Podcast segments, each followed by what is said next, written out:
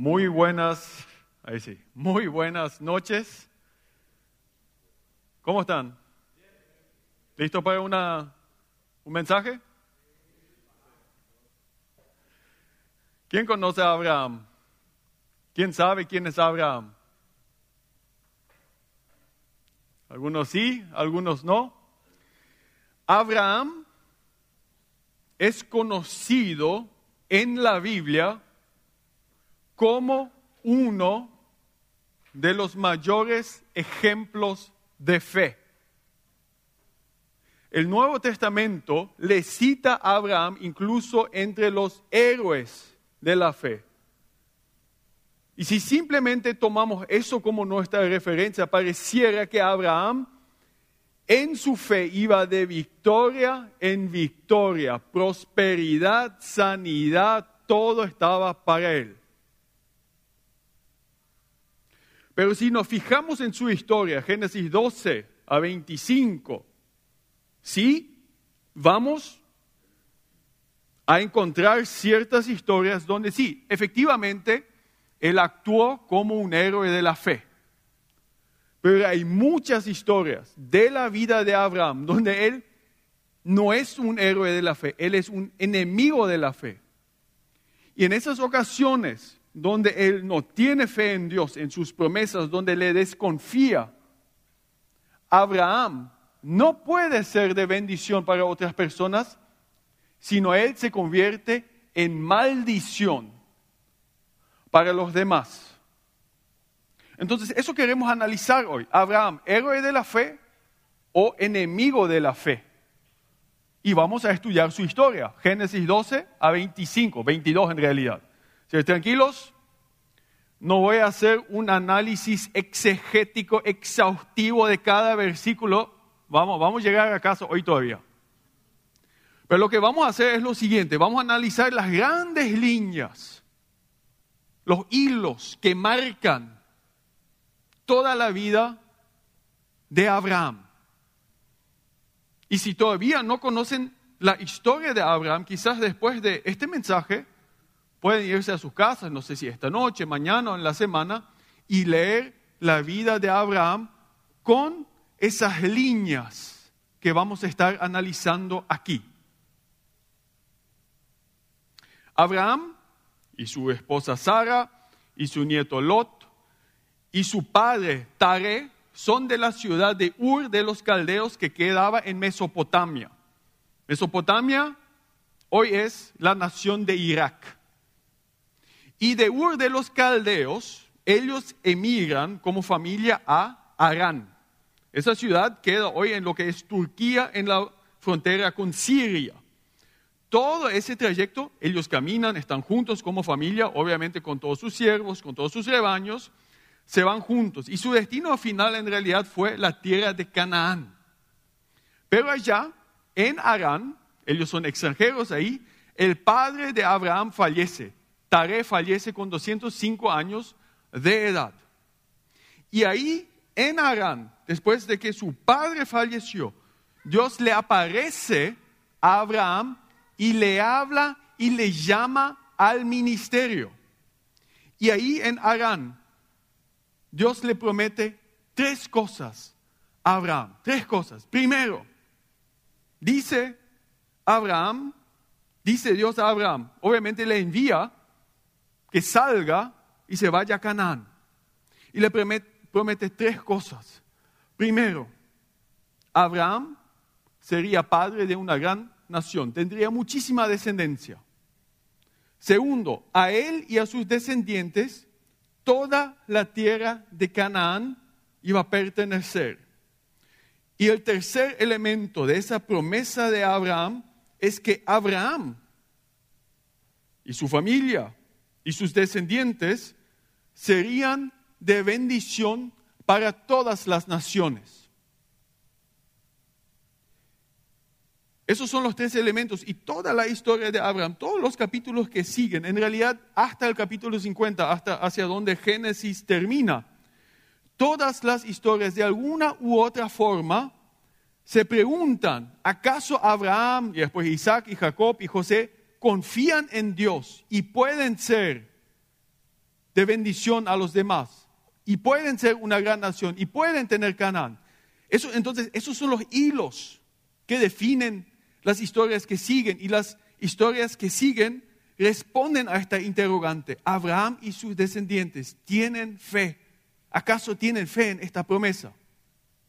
Y como ya lo anticipé, cuando leemos la historia de Abraham, vemos, o vamos a ver, mejor dicho, que en algunas ocasiones Abraham sí fue un héroe de la fe, muchísima confianza. Pero en otras ocasiones, uh, él la pifia. Él, es, él se convierte en un enemigo de la fe y, un, y hasta en un enemigo de las personas y no puede ser de bendición.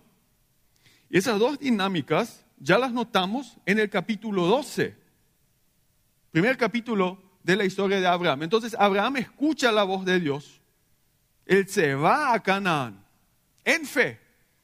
Y lo primero que hace en Canaán es viajar por toda la tierra. Y vos te preguntas, ¿qué significa eso? Abraham ahí simbólicamente tomó posesión de toda la tierra. Eso, eso, es lo que significa ese viaje. Entonces ustedes se tienen que imaginar que Abraham era un extranjero, no tenía ni un lote en esa tierra y ya proclama con sus actos que toda la tierra de Canaán algún día sería suya, o mejor dicho, la tierra de sus descendientes. Y lo segundo que hace es que él construye un altar en Canaán. Que queda más curioso. Fíjense, acá Abraham se convierte en lo que hoy llamaríamos un misionero. Fíjense, fíjense las analogías entre misioneros y Abraham.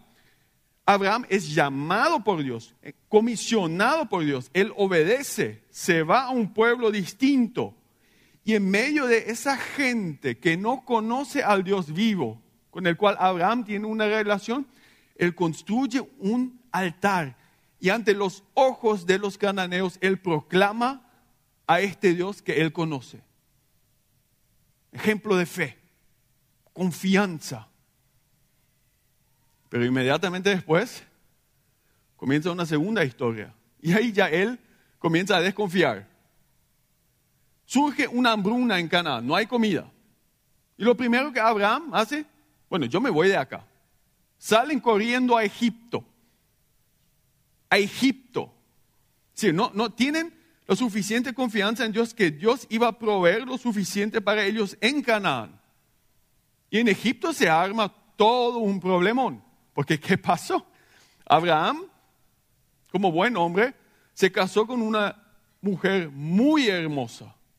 Era muy bella Sara, su esposa, dice el texto bíblico.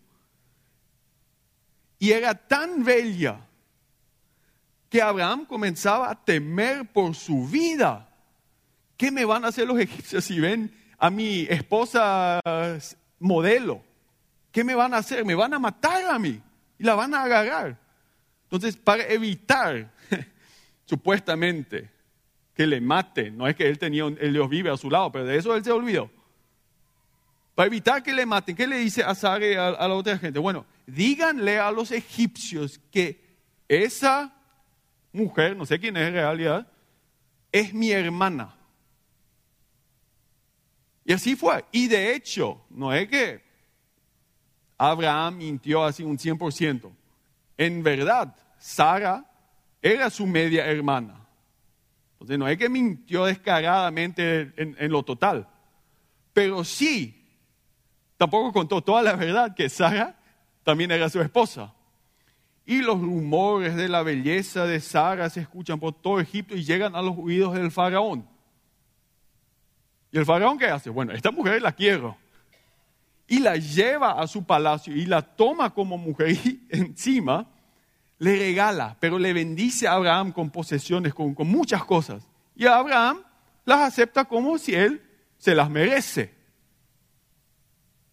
Y ahí Dios interviene y comienza a castigar la casa del faraón. Pero fíjense en esta injusticia. El faraón no hizo nada mal. Abraham fue el cobarde y mentiroso. Pero el faraón es el que termina ligando. Y ahí se entera de todo lo que pasó. Que Sara había sido, era la esposa de Abraham, al que él le había dado muchos regalos por haberle entregado la esposa, las manos de su esposa. Dice, ¿qué, ¿qué pasó acá? Abraham no confió en Dios. No fue un héroe de la fe, fue un antihéroe de la fe, un cobarde, un mentiroso que le abandonó a su señora que decía, andate, bueno, andate a la casa del faraón, no te quiero más, no, no sé, no, no sé qué le habrá dicho. Y en ese momento Dios interviene, Dios interviene y le rescata a Sara de esta situación. En realidad Dios salva el matrimonio de Abraham. Las siguientes historias, si seguimos, nuevamente nos encontramos con un Abraham, un héroe de la fe, con mucha confianza en Dios. Capítulo 13. Ahí surge todo un conflicto entre los pastores de Lot y los pastores de Abraham, porque ambos tenían rebaños muy grandes. Y ya eran tan grandes los rebaños que ellos no podían vivir más en conjunto, porque se estaban peleando por las buenas pasturas. Entonces, ¿qué hace Abraham? Para evitar conflictos, él le sugiere a Lot lo siguiente, mira Lot, tú puedes elegir la parte de la tierra de Canaán a la que quieres irte y te vas a ir con tus rebaños, con todo lo que tenés. Nuevamente, eso, eso demuestra la profunda confianza que Abraham le tenía a Dios, porque él era el tío de Lot, el de mayor de edad con más edad. Entonces, él hubiera tenido todo el derecho en el mundo para decir, no, yo soy el que decide primero. Pero no. Él sabe que Dios le va a sostener y por eso puede dar a Lot el primer paso. Y Lot decide, y Lot decide, bueno, yo me voy al valle de Sodoma y Gomorra. Ese valle era muy fructífero, había, había abundancia de, de agua, bueno, de pasturas. Y eso muestra nuevamente la confianza de Abraham. Porque Abraham sabía, bueno, si Lot se va ahí, hay suficiente comida para sus rebaños. Probablemente el día de mañana Lot tendrá más animales que yo. Porque él, Abraham, tenía que limitarse a las zonas más áridas de Canaán. Plena confianza en Dios que Dios iba a guiarlo a un buen destino, que le iba a cuidar a él. La siguiente historia, capítulo 14. Hay unos reyes de Mesopotamia que invaden a Canaán. Atacan a cinco ciudades, las vencen, llevan un enorme botín de guerra, es decir, roban todo lo que hay, y también llevan prisioneros a las personas, a los habitantes de esta ciudad, porque iban a ser esclavos para estos reyes. Y entre estas personas raptadas estaba Lot. Y cuando Abraham escucha todo lo que, él, lo que había ocurrido, él muestra nuevamente una profunda confianza en Dios. ¿Saben lo que hizo? Él juntó a todos sus siervos, armó su pequeño propio ejército en, ese, en esa ocasión, va detrás de estos reyes, los vence en una batalla, recupera a las personas y, eh, y las posesiones de esas personas y vuelve con ellos a Canaán. Y en Canaán lo primero que hace es dar el diezmo. De todo lo que se había recuperado, él entrega el diezmo al rey Melquisedec. Melquisedec era un rey muy piadoso, creyente en Dios, un sacerdote. Y, en, en señal de sumisión y en honra a Dios, entrega de lo que él había recuperado en la batalla, le entrega a Melquisedec. Y después se le acerca el rey de Sodoma y le dice a Abraham, el rey de Sodoma, Abraham, fíjate, solamente devuélveme las personas, quédate con nuestras posesiones. Y Abraham dice, no, yo te lo voy a devolver todo.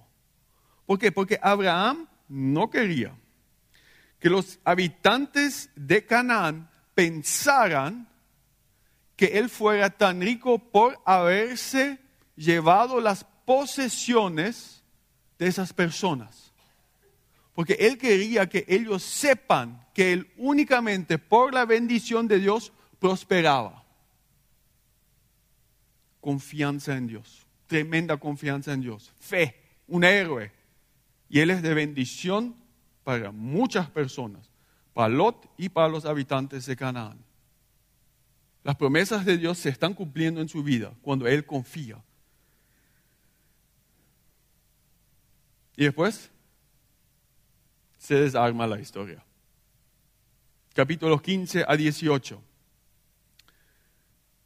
Fíjense lo que había ocurrido. Abraham, cuando Dios le prometió una gran descendencia, tuvo 75 años. Y él esperaba una descendencia con Sara. Y no vino el hijo prometido.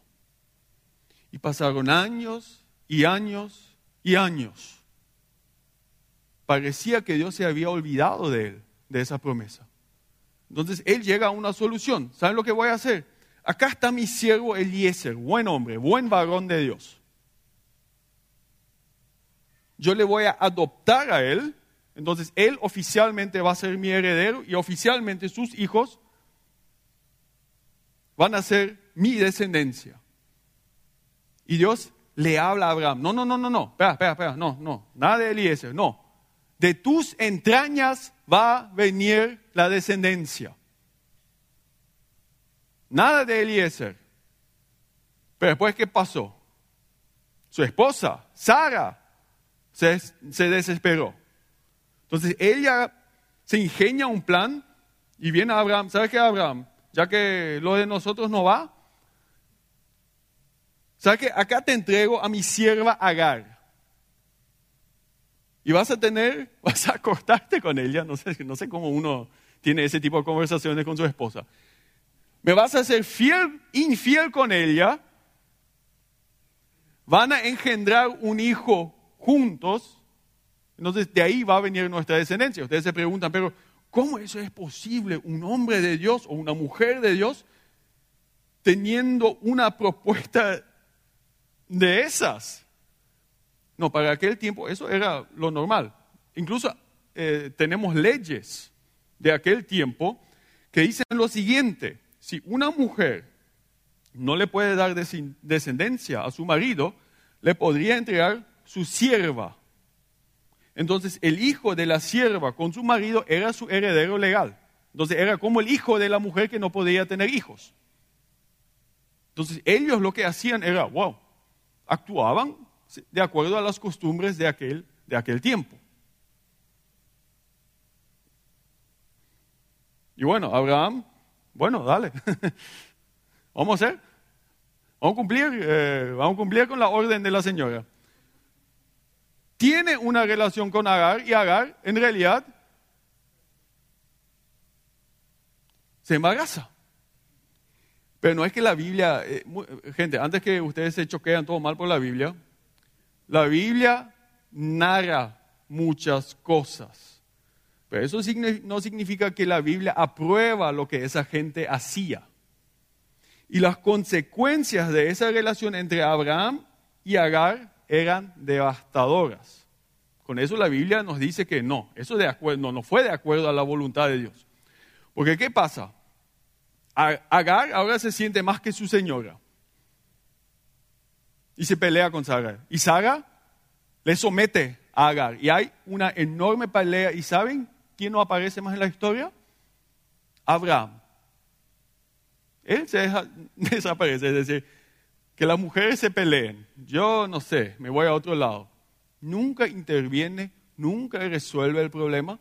Simplemente llega a tan a un nivel tan alto de gravedad que Agar dice, bueno, yo huyo de acá.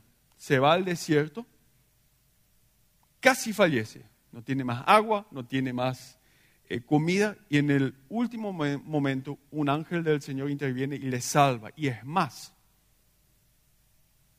Dios le bendice y le promete que de Ismael también va a salir una gran descendencia.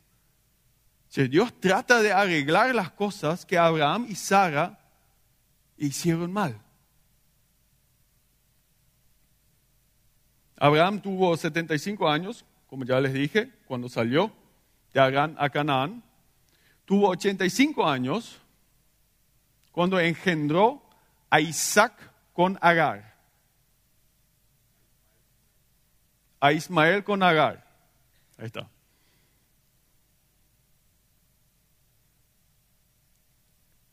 Y tuvo que esperar años y años y años más, hasta tener 99 años. Finalmente Dios le aparece nuevamente y le dice, te voy a prometer una gran, te, prometo una gran descendencia. no, sé si Abraham realmente le hizo caso eh, a Dios, porque ciertamente el texto bíblico dice que él se reía. Pues fíjense, él tenía 99 años, su esposa Sara tenía 90 años y era estéril. Y dice el texto bíblico que Abraham se reía. Claro, buen chiste Dios se burlaba de la promesa de Dios. Y simplemente dijo, bueno, acá está Ismael, con él, con él voy a tener mi gran, descendencia. No, no entendés todavía a Abraham. Espérate, explico. Vos y Sara, ustedes se van a juntar.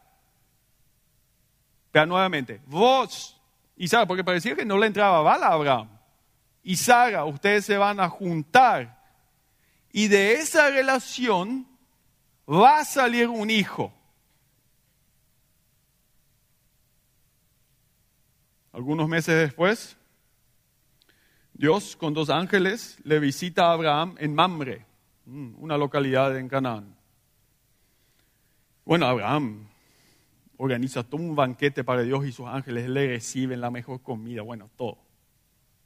Y nuevamente Dios le habla, cuando vuelva en un año, vas a tener tu hijo. Pero esta vez Sara escuchó, no sé dónde estuvo, eh, en algún lado escuchando lo que los hombres estaban hablando. Sara escucha. Y ahora ella se ríe de Dios y se burla de todo eso. Nivel de fe, cero.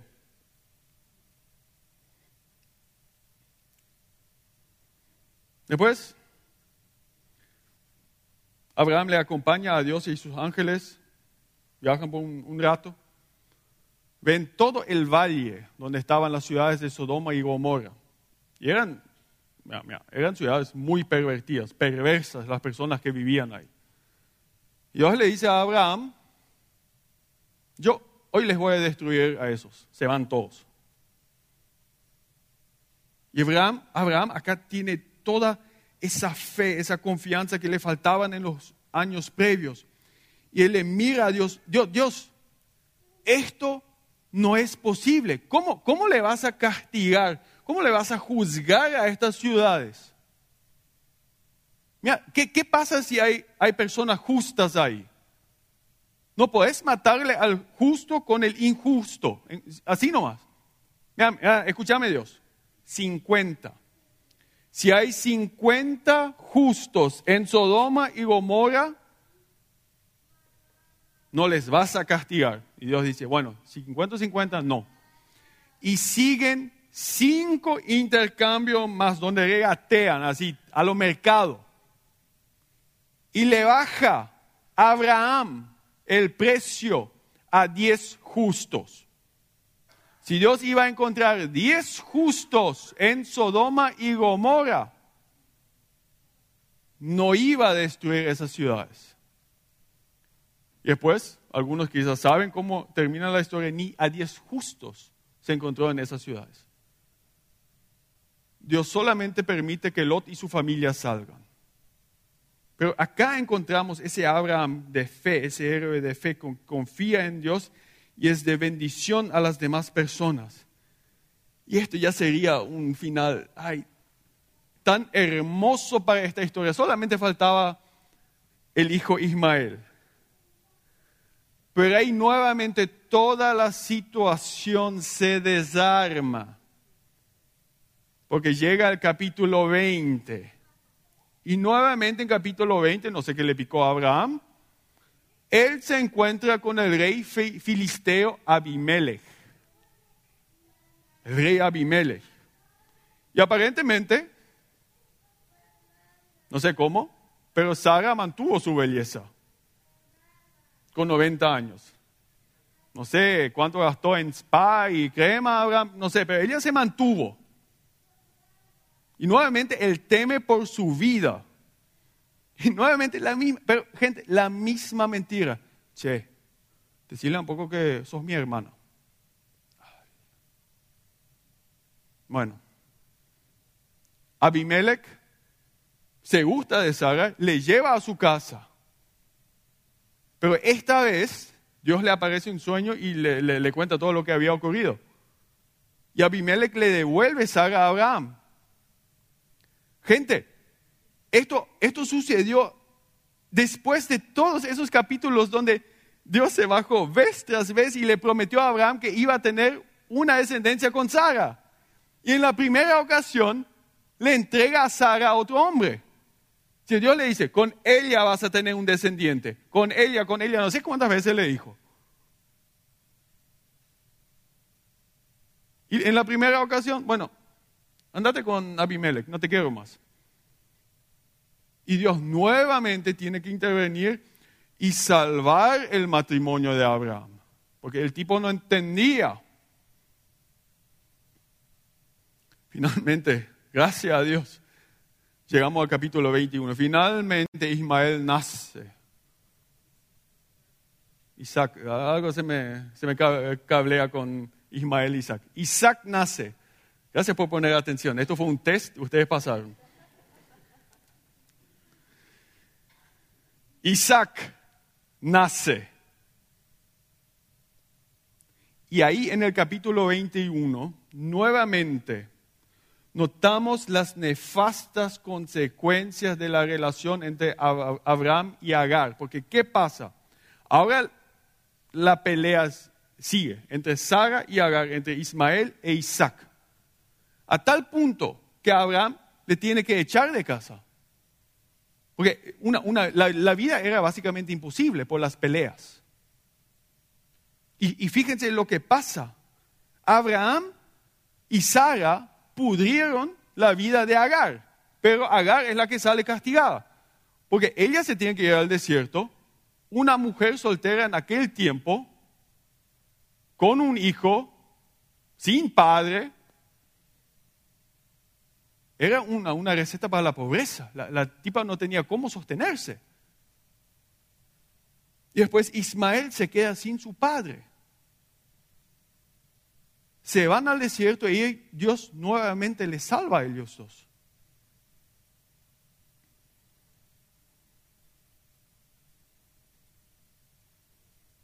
Finalmente, llegamos al capítulo 22. Obviamente ahora la, la, pregunta central que está ahí es, es la siguiente. ¿Dónde está la fe de Abraham? ¿Acaso él confía en Dios? ¿Acaso él desconfía en Dios? ¿En qué estamos acá? Y Dios se acerca a Abraham y le dice, me vas a sacrificar tu hijo, Isaac. Y miren gente, ese pedido era súper ilógico. En realidad iba en contra de la voluntad de Dios, porque Dios había dicho que con Isaac, él y Abraham iba a tener esa gran descendencia. Y ahora le dice, matale a Isaac.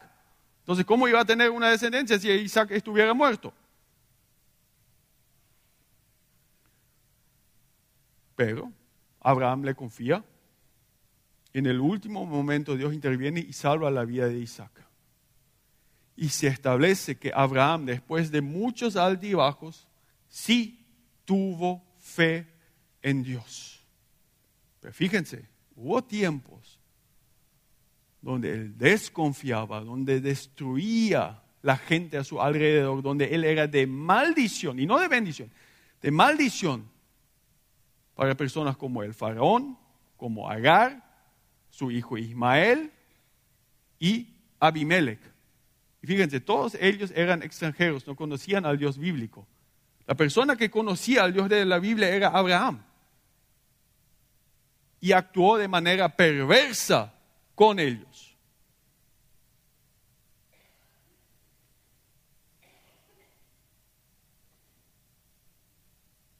Abraham entonces, en algunas ocasiones, fue un héroe de la fe y en otras ocasiones un enemigo de la fe. Y en aquellas instancias donde era un enemigo de la fe, era de maldición a las personas. ¿Saben? A mí me encanta la historia de Abraham.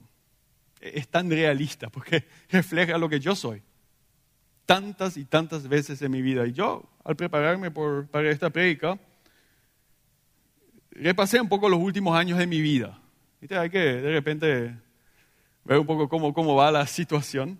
Yo me recuerdo, finales del 2004, principios del 2005, yo me, yo me fui al Dulos, un barco de OMO. OM es una organización misionera y el Dulos es, era un barco que se iba de puerto en puerto para predicar el Evangelio, es decir, de, de país en país en realidad.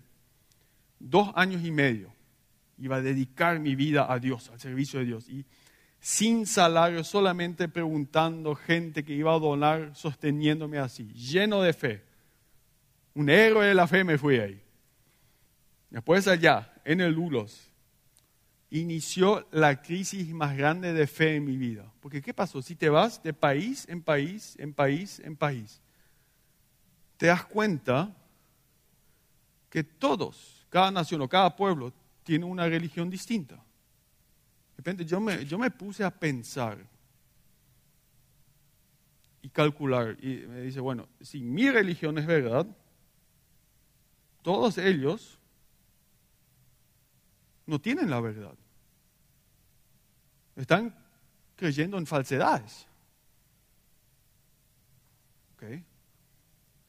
O puede ser que uno de esos pueblos que visité, musulmanes, hindúes, budistas, no sé, uno de ellos quizás tenga la verdad. Entonces, yo no tengo la verdad. Entonces, yo creo acá en un invento. Quizás los apóstoles se juntaron en Jerusalén, se fumaron una, escribieron el Nuevo Testamento, qué sé yo, ¿Qué? no sé.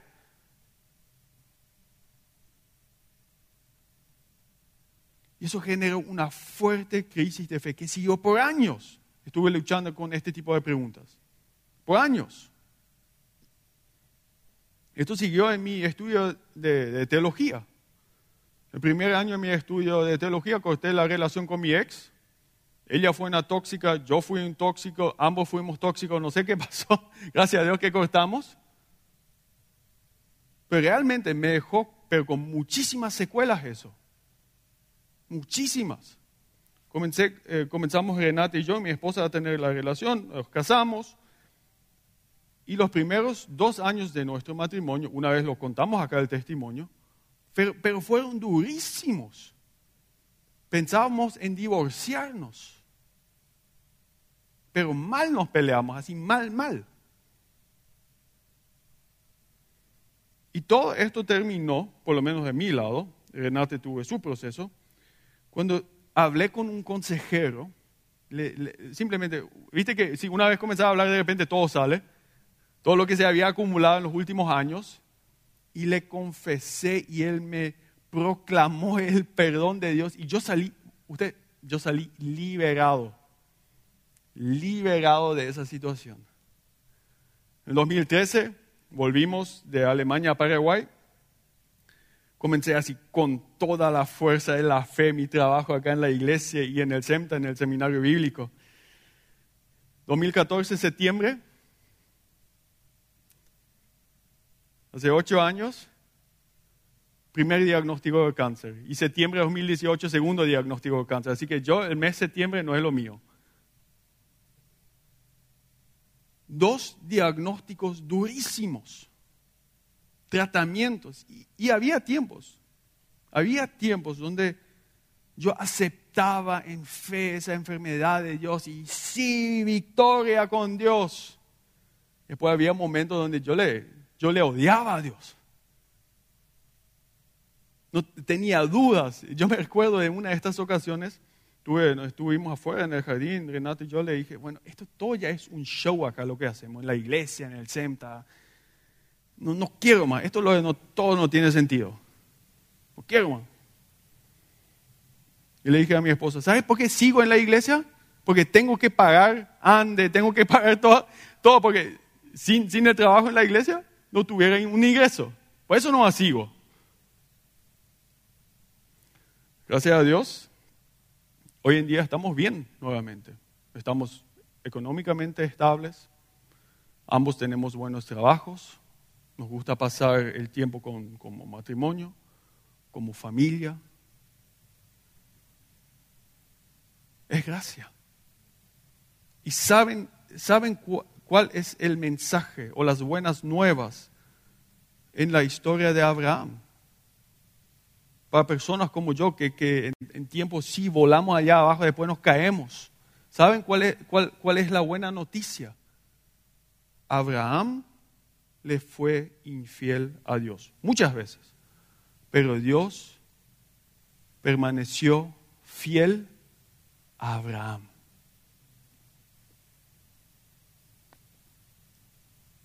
Entonces, no sé si vos te identificás con la historia de Abraham. Yo me identifico. Si, si ahora vos pensás en tu vida, mira Dios, sí, hubo tiempo de victoria, pero hubo tiempo de, lucha, donde, donde no confié en Dios y donde fui de maldición a otras personas. Dios permanece fiel. existe el arrepentimiento, existe una segunda, tercera, cuarta, quinta, sexta oportunidad.